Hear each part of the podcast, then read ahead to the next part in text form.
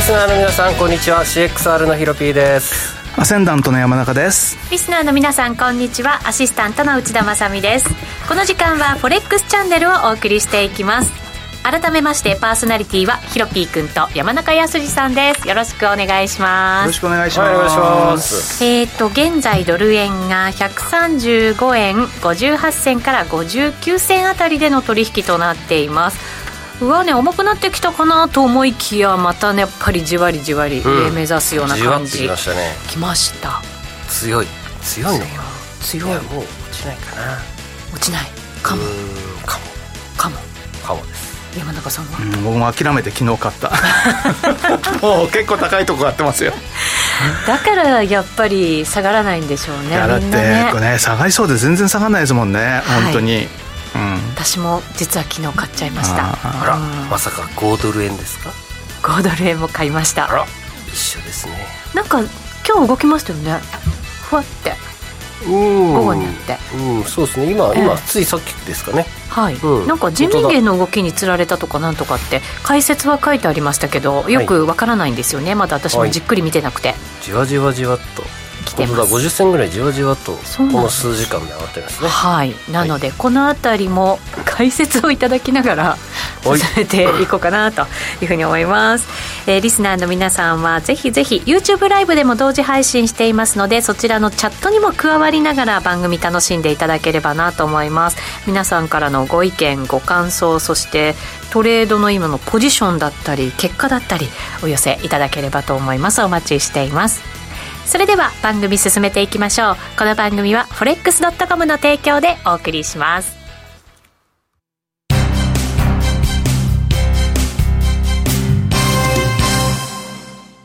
ここで forex.com からのお知らせです。日経平均、ニューヨークダウ、ナスダックなどを対象に投資ができる forex.com の株価指数。CFD や話題のノックアウトオプションで取引いただけます。主要17銘柄を数千円から、売りからも買いからもお取引可能。詳細は forex.com を検索。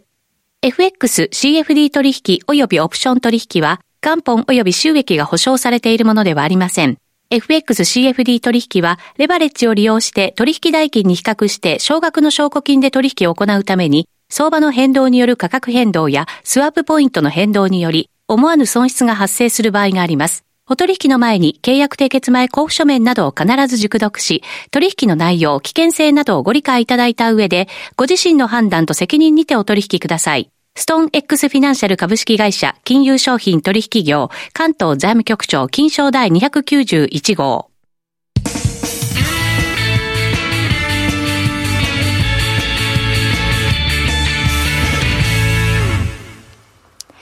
まずは、ウィークリーフォレックスストラテジーのコーナーです。このコーナーでは、最近のトレードと今後のマーケット戦略について伺っていきます。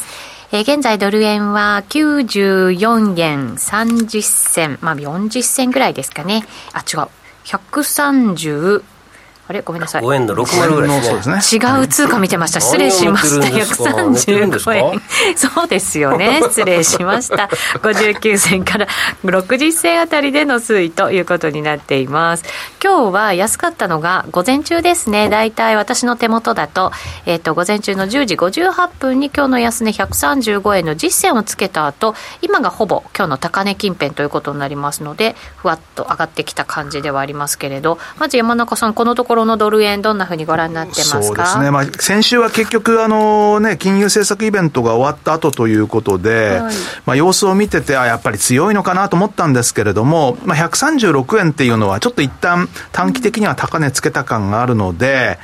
まあ、下がったら買おうと思ってたんですけどもね、全然下がらないんで、もうちょっとあの先週の木曜安値ぐらいから、安値を切り上げ、高値を切り上げというような、まあ、割と非常に短い、まあ、1時間足ぐらいで見ると、結構綺麗な平行チャンネルの中で上下というところなので、まあ昨日結局5円の20で買ったんですよね。この、まあ、えっと、136円台で一旦高値をつけたかなというのは、山中さん、なんでそう思われたんですかこれはですね、ええちょっとまあテクニカルな要素が大きいんですけれどもあテクニカル、的まあ、はいドル円なんかでもってですね、まあ、例えばじゃあ、あの、今年に入ってから、どこを起点に、その、計算をするのかってことを考えた場合に、3月末の安値っていうのがちょっと押してるところがあるじゃないですか。 3月末、ははいい。えーで、あとですね、まあ、ちょっといくつかの、まあ、ポイントがあるんですけれども、えーその後のですね、ちょっと待ってくださいね。えっ、とですね、3月末の、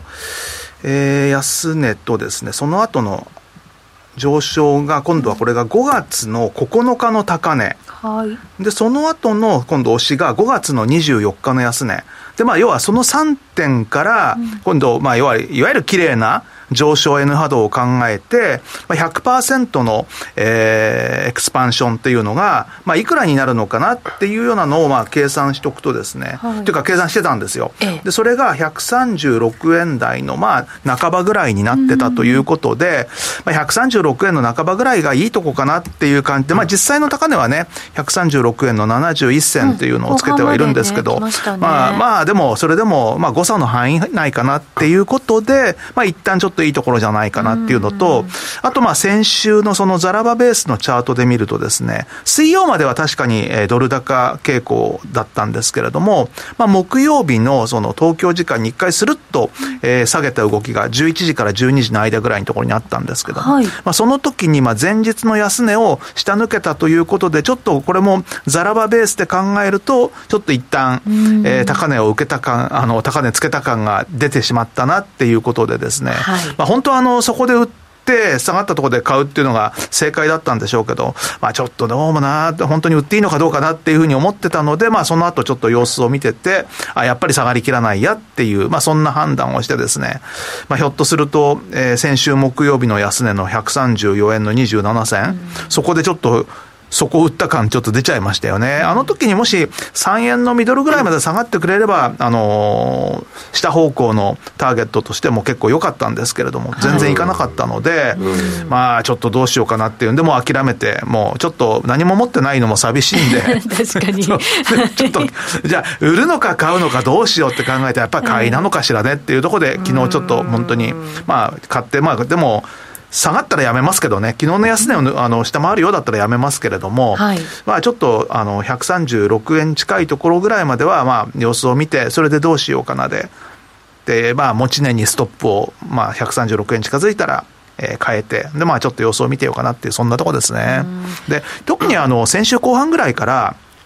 意外とその、まあ、ドル円とか、ユーロ円とかが、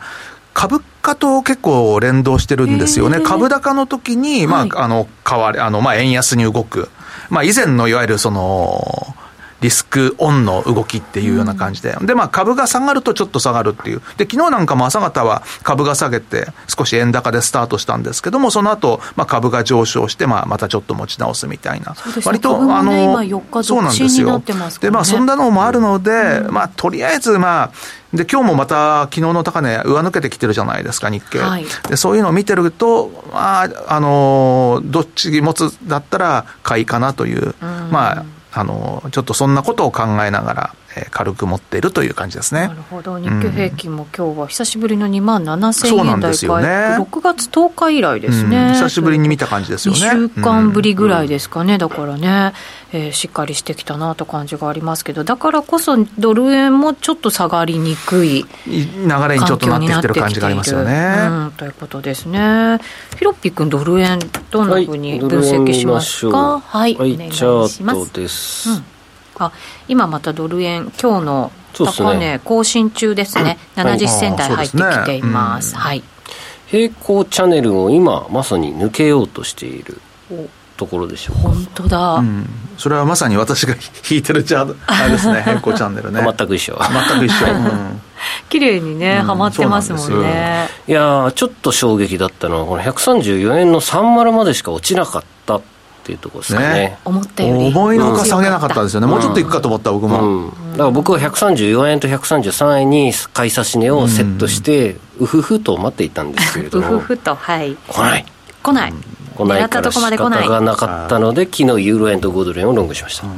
多分あドル円ねじゃなドいんでルすね円は4円ちょうどとか3円50で買いさしてた人結構いると思いますよ。あそうですか、うんそういうのもじゃあね、なかなかこうヒットしなくて、うんうん、上行っちゃったみたいなで諦めて買ったんじゃないですかう皆さん感じはあるかもちょっしれとなね、い利ですね、上げをやっぱり7月0.5ベーシあー50ベーシス的なのもちょっと口先でうん入ってるので、それが株でちょっと反応が良くなってきてるのかなと。ただ、まあ、あんまそういうことはないとは思うんですけれども、それぞれ為替も株も都合よくうん解釈して上がっていいるパターンなのかなと僕的には思っています。結構いろんなものを織り込んじゃうとうん勝手にそういうふうになってったりしますよね,、まあそうですよねいいふうに解釈する、はいうん、そんな感じの今動きに金融マーケット全体がなってるっていう感じまなあそんうでですすねかね,、まあちょっと下落疲れでしょリスクオフ疲れでしょ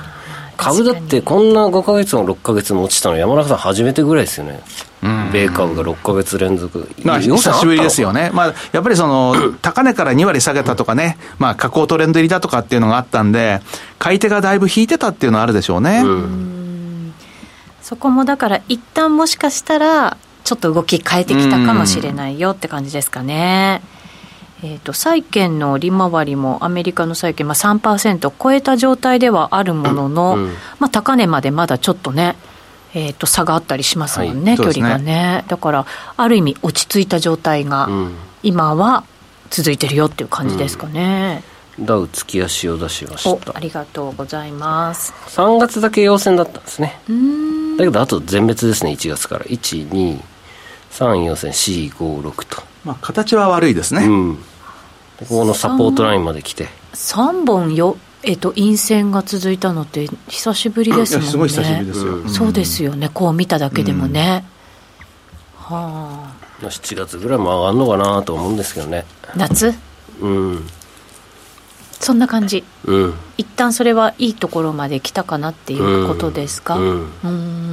ん本来ならね78って悪いとか789って悪いんですけど、株で夏から秋にかけてってねなんとなくそういうイメージありますよね、ただねなんか長期金利も下落傾向にあるらしくて789ってアメリカのそうなんだ過去何十年へえっとえまあ、それはそうですよね株が悪いからリスクオフで買われてたってことを考えると、アメリカの10年債が買われるから金利は下がる、うんだけどね今の今年は得意なパターンなので金利が下がればリスクオンなんですよねうんうんうん長期金利がはいちょっと落ち着くのでなのでそれを考えると僕はあえて789リスクオンで見てます、おそうなんですねはい、シーズナルパターンと真逆ですうね、ーんかまあもしか7だけ上がって8月か9月に従来通りおしめをつけてまた中間選挙のように1011って上がっていくのかなっていうのももちろん想定してますけれども、とりあえず7月は僕はリスクオンではいもう全部ポジションをリスクオンにししてます、なるほど、うんまあ、中間選挙前だからっていうのもリスクオンになる、一つのなんか背景にはまなありそうまですすよね,、ねまあ一本も要線なしなんてわけはないでしょうとは思ってるん で僕的にうんはまあここで1か月ぐらいいいふうに解釈して要線出てもいいんじゃないのとは思いますね下はい髭もね出てますしねそうですね、んまああとあと4日かあ違あとうよかあと3日、えーと今日入れて3日ですね今日3日ですはい、明日新月ですしねお相場がもしかはしいたあら、満月か新月か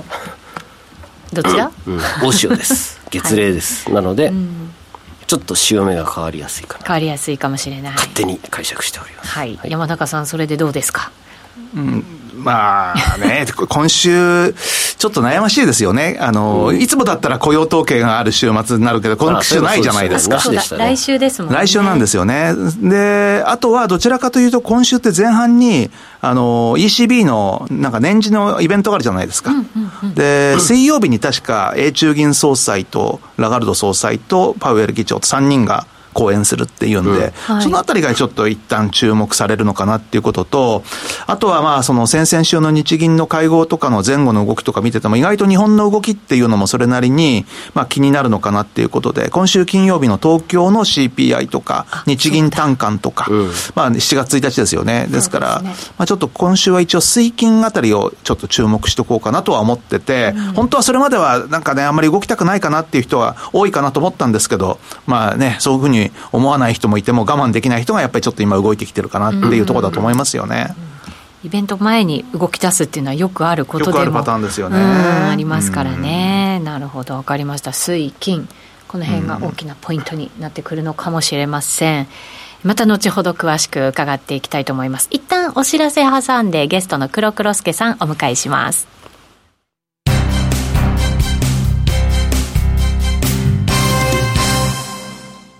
ここで forex.com からのお知らせです。日経平均、ニューヨークダウ、ナスダックなどを対象に投資ができる forex.com の株価指数。CFD や話題のノックアウトオプションで取引いただけます。主要17銘柄を数千円から、売りからも買いからもお取引可能。詳細は forex.com を検索。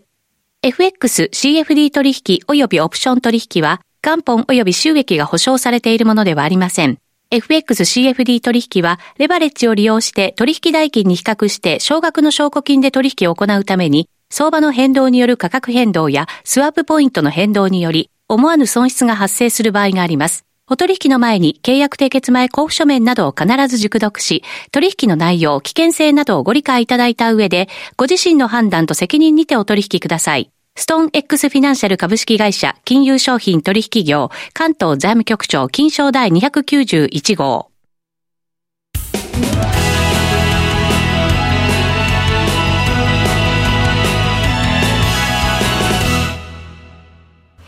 ここからはフォレックスラウンジのコーナーです。このコーナーでは FX やノックアウトオプションについてのアイディアやポイントなどを伺っていきます。今日のゲスト、波乗りトレーダー黒黒助さんです。よろしくお願いします。お願いします。お願いしますお願いします、えー顔出し NG ということで画面には映りませんがいらっしゃいますお願いしまお願いすします。はいどうでしょう波に乗ってますかあ、えー、っと、 そうですね。結構、調子いいと思います。おそうですか、つまりめちゃくちゃ取ってるぞねなんかニヤニヤしてます、はいわいやいや、そんな出てました、自然に。出てました はいさあどれからいきましょう、はいえーっと、まあ、ラッキーだったのが、まあ、2つあって、はいまあ、1つは、ポンド、カナダですおね。今度カナダ今度カナとダきましたか全くノーマークですよ私、マニアックな、あでも下落がいい感じだったんですか最近1時間しかこれですけど、はいその前の、えー4時間あ上が4時間ですね。あこのロングを取ってしまったとかえー、っとちょっと待ってくださいねあえー、1.564はい1.564 1.564から1.564 4からロングですねああこの小さな押し目のとこを拾ったはいなるほどそしたら、まあ、これはラッキーだったんですけどなんでこれこんな上がったんですなかんでしょう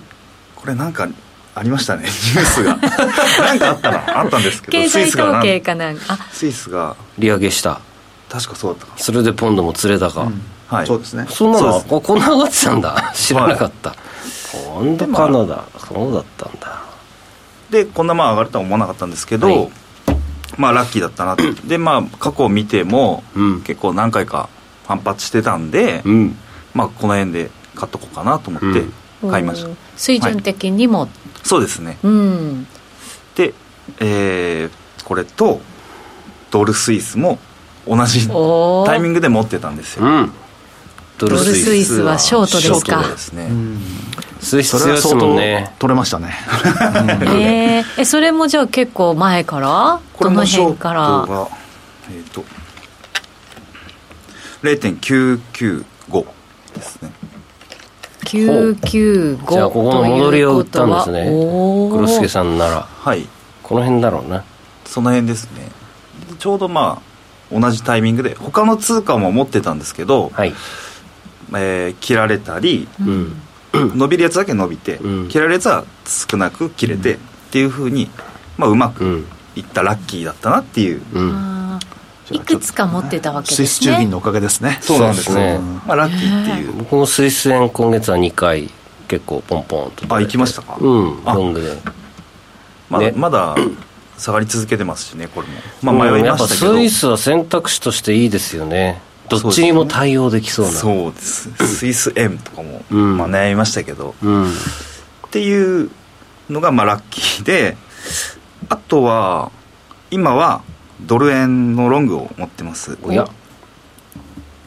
いこれはどのあたりからこれは、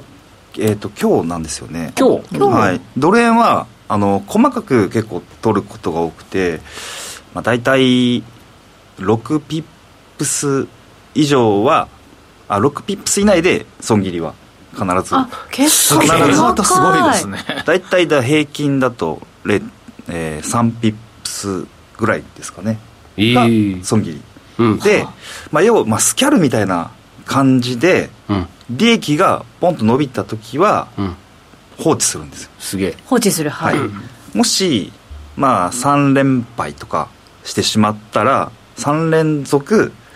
そういう場合は利確も早いんですようん3ピップスぐらいでだからずっとトントンぐらいをこうやってぐんと伸びるときにポジションを持ってたら伸ばすっていううふんうんうなのを、まあ、ずっと続けてるんですけなるほどまじゃああ伸ば、伸びていくことを期待しながらはいポジション入ってみて、はいダメだったらすぐ切る数切るでまたすぐ切る、はいすぐ切るはいおいったみたいな感じのそうですでまあ結構今ボラが結構あるんでまあ伸びる時はすごい伸びやすいんで今すごいハマってるなっていうこの手法が前もやってたんですけど、えーえーまあ負けパターンの真逆で逆すねバージョンですもうね本当もう真コ逆ツコツコツコツ負け続けてドカンと勝つ、うんあそうですなんとか最高ですねそれね本当もう真逆なんでまあその代わりロットも10連敗しても、うんまあ、ロットは変わんないように張れるぐらいのロット数でうんうんで、うんまああんまレバーかけすぎたら通用しないんで、そうですねこれってだからあんまり下になかなか行かずにはい上に行くっていうようなはい相場の時にはい、ぴったりの手法と思いますけどねはいねえそれでまあ珍しいですもんねそのそれだけ短期でねちょこちょこはいちょこちょこっとや る、そうですね、うんまあコツコツ2か月で今4倍になりましたねこれで、すげえはいコツコツだからちょうどハマったんですね多分、 うん相場とねよく動まくたね相場と、うんうんまあ毎回そうではないですけど、うん今はっていう感じです、今持ってますかドル円今ははいえーっと135.21 21で本当さっきっていう感じなおのおでなるまほど、あ山15中分さんと同じような同じコストだね そうそうそうそう入ったところは違うんですけどね、うん時間はね僕はそう昨日買ったんですけどああ、うんそうですねニョキニョキっと伸びてます最近ドル円って東京時間でフィューンってこう下げるじゃないですかあそうです今日そものうです後、うんビューンって伸びてくるじゃないですか、うんうんはいだおか尻だらからねねうん分かりやすいっちゃ分かりやすいかも分しかれりないやすいですよね今日もその下げのショー今ト日もも10時陰線ですねそうなんですよ、でプラスクロス円も同じような動きしたりするから、は昨日は9時大きな陰線ですねうんじゃあで中値にかけてもズルズルルズルって下がって下がっ中値過ぎたらさらに下がるみたいな、ああ24日金曜日も10時陰線んなんだ簡単じゃん何これ あ本当だ気づい23日も10時陰線そうなのよそうなのよだからそれぐらい22に時ノックアウトオプションでね結構ロット張って確か行くのもありかな22日も10時陰線そう面白いでしょ、なんだ簡単じゃんうん、そうでも気づき大体気づいた頃に終わるのよ相場って21日もうダメだこれ21日10時だけは陽線です残念残念だが20日10時も陰線ですねおー4勝1敗そうそうでそれまでって結構中値にかけてねグイーンって買われてた時期もあってさらにまたその後買われるみたいなのもあったんですけど最近中弱根いそうですそようね中根前後ぐらいに変な動きすること多いんですそようそうそうもう売っとこうかなってじゃないですかねうん売っとく国内業者が売っとこうかなとねなんかそういう需給的な何かがあるのかなと思って見てるんですけどねでヨーロッパニューヨークと買いでねん入ってきたりするのでその辺でうまく手締まえたらそうですねはい逃げられますよねうまくじゃあね10時に明日からノックアウトオプションではい全力で全全力力ででみんなで張ってはい生きるか死ぬか えっつってで欧州は都店街はい3時半とか4時かそうらだから安いとこで拾っとけばいいかなと思って、しばらくそれできそうですねいけそうな気がするんですよねよし明日からやります僕はいノックアウトオプションンでねやノックりアまウしトょオうプションでは い そうですねはい残金ある限り結構広ロくなかった 増えてなかったでしたっけ残金ねあの一時期があっーそうでつすり、ねまたがっつり、まあまあ僕ごちごちありますうん、腕がありますから楽勝ですペチペチって落としましたけどラジオに乗りましたかねペチペチの音腕を叩い て腕を叩きました何やっても同じ速度だから、はいあの 今日なんか結構そのこの後の戦略簡単に出ちゃいましたね、うんな買ってあ、うん、どこまで持つかですはいねドル円そうですこれねはあとだからそういうの長くもういいとこで持ってたやつは持ちつつうんちょっとずつ日日ばかりではうんいやるっていうのも面白いですよね、そうですねねえクロス円準備しておりおます黒線何見ましょうかまさみのボードレーンごはいおおー願いします あでもなんか上髭出てきちゃったよ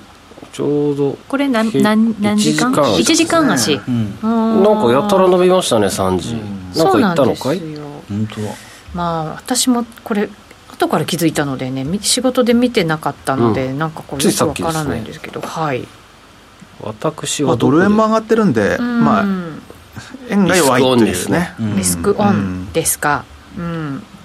結構ねニョキニョキっと伸びたので、うんちょっとびっくりしそたんのです時よ間帯あれですよねあのちょうど東証は引けたけれども、はいその後の先物でまた上がってますよねあーじゃあうん海外の株高みたいなのをちょっと、うんだからそのあたりのそのか株先の上昇を見て円売りっていう感じじゃないですかね、ううーんんなるほどねやっぱりでも結構中心は円売りなんですねやっぱりね、うんまだまだねそ多くのポジシ150ョ円ンだっがて一回国内に工場とか世界の工場を日本に集めてくれた方がいいんじゃないかないやその方がなんか先行きの日本経済にとっては逆にプラスにそう唯一プねラスそうなんですよなんか期待しちゃうんですけどねうーん円安でインフレ率上げて年金の支払いや債務を削減して、うっんていう っていう、ねちょっと楽観的すぎますかねどうですかね、うんまあこれぐらいポジティブに円安を捉えておかないと、そうなんですというよところでございます、はい、ニュージーも同じような動きしてたのでまあはいまあこの辺もねはいちょっとあえっ、とねジャスターさんから先物の日経が15時から上がってますっていう情報をくれましうた、んありがとうございますだからさっきヒロピー君が言ったように株価と連動みたいな本当リスクオン相場な感じの動きではあるかもしれないですね,、こっちニューヨークダウあじゃじゃじゃナスダックナスダックはい、